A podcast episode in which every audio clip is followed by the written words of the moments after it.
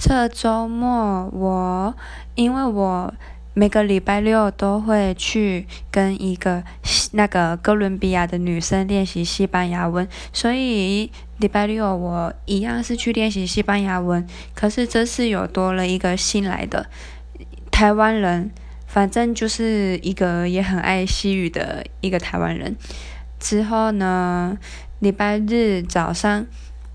去了教会，可是我不是基督徒，只是那个教会的人对我很好，所以就他们叫我去参加，我就跟着去。然后他们里面，他们请到了台湾的卡内基的负责人嘛，然后来讲他们家的故事。结果我就听到哭了，